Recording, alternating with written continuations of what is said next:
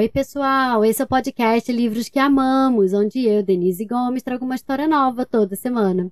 O livro de hoje se chama Maia e a Fera, um conto de fadas sobre ondas gigantes e uma coragem ainda maior. O livro foi escrito pela Maia Gabeira, ilustrado pela Ramona Kautsky, traduzido pela Karina Santos e publicado no Brasil pela editora Outro Planeta. Quem apresenta o episódio de hoje é o Joaquim, que me mandou um áudio incrível. Joaquim, muito obrigada pela sua participação. Um beijo enorme. E conta pra gente o que você tem a dizer. Oi, eu sou o Joaquim.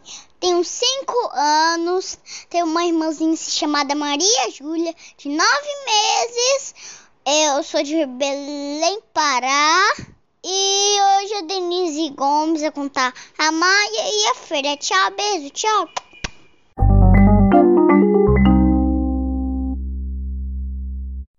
Uma vez uma fera que vivia em um vilarejo de pescadores chamado Nazaré. Essa fera não era um animal nem um monstro. Ela era uma onda, feita de água. Mas não era uma onda qualquer. No inverno, em certos dias, ela poderia ser mais alta que um prédio de sete andares, mais alta que o Cristo Redentor no Rio de Janeiro e que a Torre de Londres na cidade de Londres maior até que a baleia azul, o maior animal do mundo.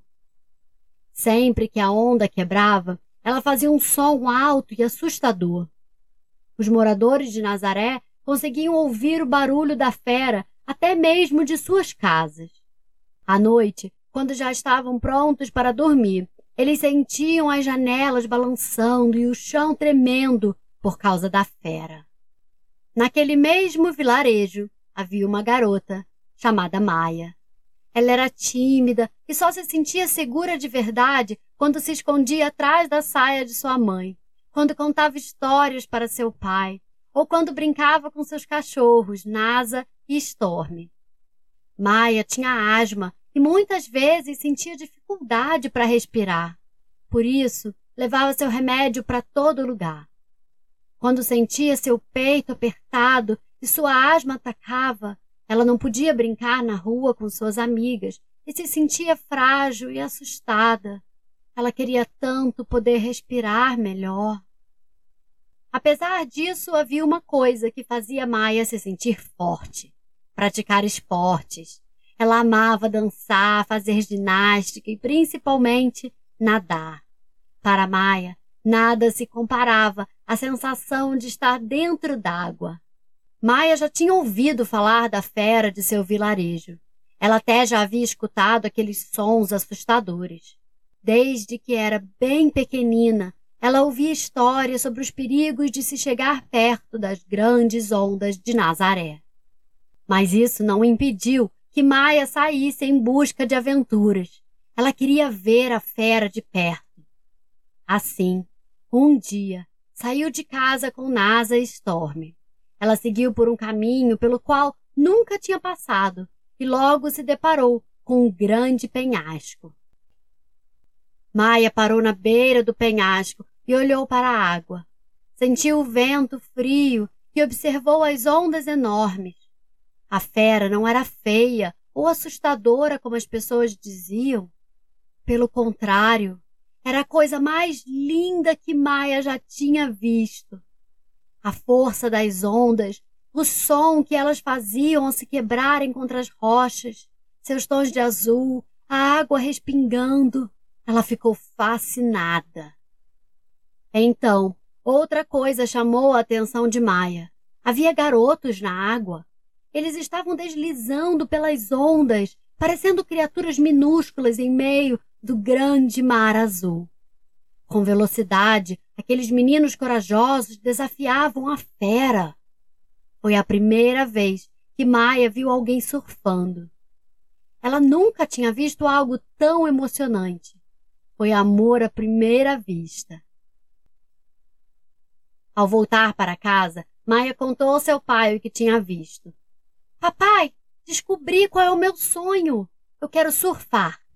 É um esporte em que os meninos deslizam pelas ondas. É a coisa mais legal que eu já vi.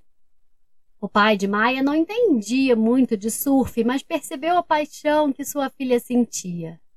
Assim, na manhã seguinte, ela encontrou um presente: uma prancha de surf. Ela ficou tão feliz que correu com sua prancha até a praia, onde havia pequenas ondas quebrando na beirinha do mar. Mais uma vez, os garotos estavam lá, surfando, sorrindo e se divertindo. Maia criou coragem e se aproximou de um deles. Então perguntou se ele poderia ensiná-la a surfar. Mas o menino apenas a olhou e disse: Esse lugar não é para você. Surfar é perigoso demais para meninas. Maia ficou de coração partido. Como ela poderia desafiar a fera se ninguém queria ensiná-la a surfar, nem mesmo nas ondas pequenas? No dia seguinte, Maia foi até o topo do penhasco outra vez. Lá encontrou uma linda concha. Ela pegou, colocou na orelha e entre o barulho das ondas ouviu. Maia, se o seu sonho é surfar, você precisa continuar tentando. Você cairá, muitas vezes, mas não desista. Muitos dirão que esse esporte não é para meninas, mas não acredite neles. Qualquer um que se esforçar bastante pode se tornar um grande surfista. Você pode se tornar uma grande surfista, Maia. Maia olhou para a água. Ela sabia que a fera estava chamando seu nome. Sentindo a presença tranquila das águas, uma nova força surgiu dentro dela. Encarando a fera, Maia não sentiu timidez nem medo. Ela sabia que não podia mais ficar apenas olhando. Ainda mais determinada, Maia colocou a prancha debaixo do braço e correu de volta para a praia. Ela nadou e nadou e nadou, mesmo quando sentia frio e ficava sem ar. No início, ela tinha medo de segurar a respiração debaixo d'água. Mas, como tinha asma, sempre que precisava mergulhar em uma onda, Maia já sabia como seria a sensação da falta de ar. E quanto mais nadava, menos ela sentia aquele aperto no peito. Na água, o que parecia ser sua fraqueza acabou se tornando seu ponto forte. Na areia, Maia treinou vários movimentos para conseguir ficar em pé na prancha.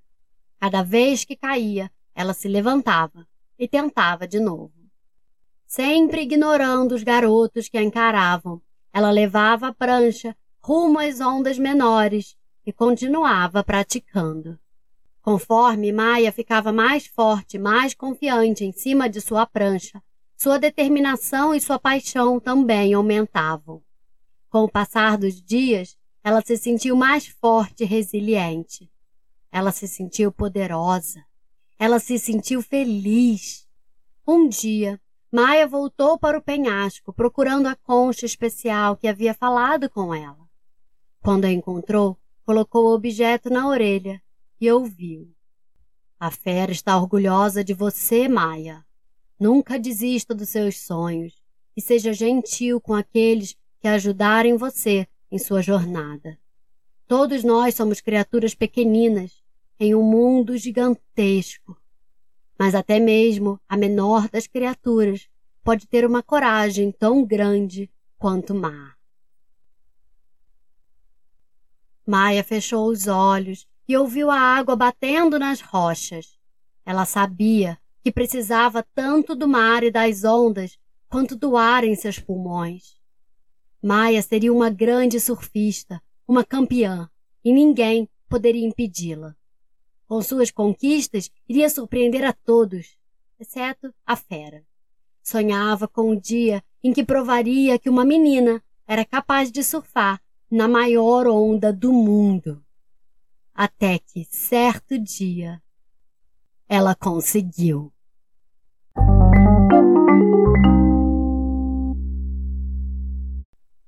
E aí, gostaram da história? Esse foi o livro Maia e a Fera, escrito pela própria Maia Gabeira, ilustrado por Ramona Kaulitsky, traduzido por Karina Santos e publicado no Brasil pela editora Outro Planeta. Para quem não conhece, a Maia Gabeira é brasileira e surfista de ondas gigantes. Ela foi a primeira mulher a surfar as ondas gigantes de Nazaré, em Portugal, em 2020. Se você nunca assistiu a Maia surfando, por que, que você não pede para o responsável que vive com você para mostrar para você um vídeo dela surfando? É muito demais.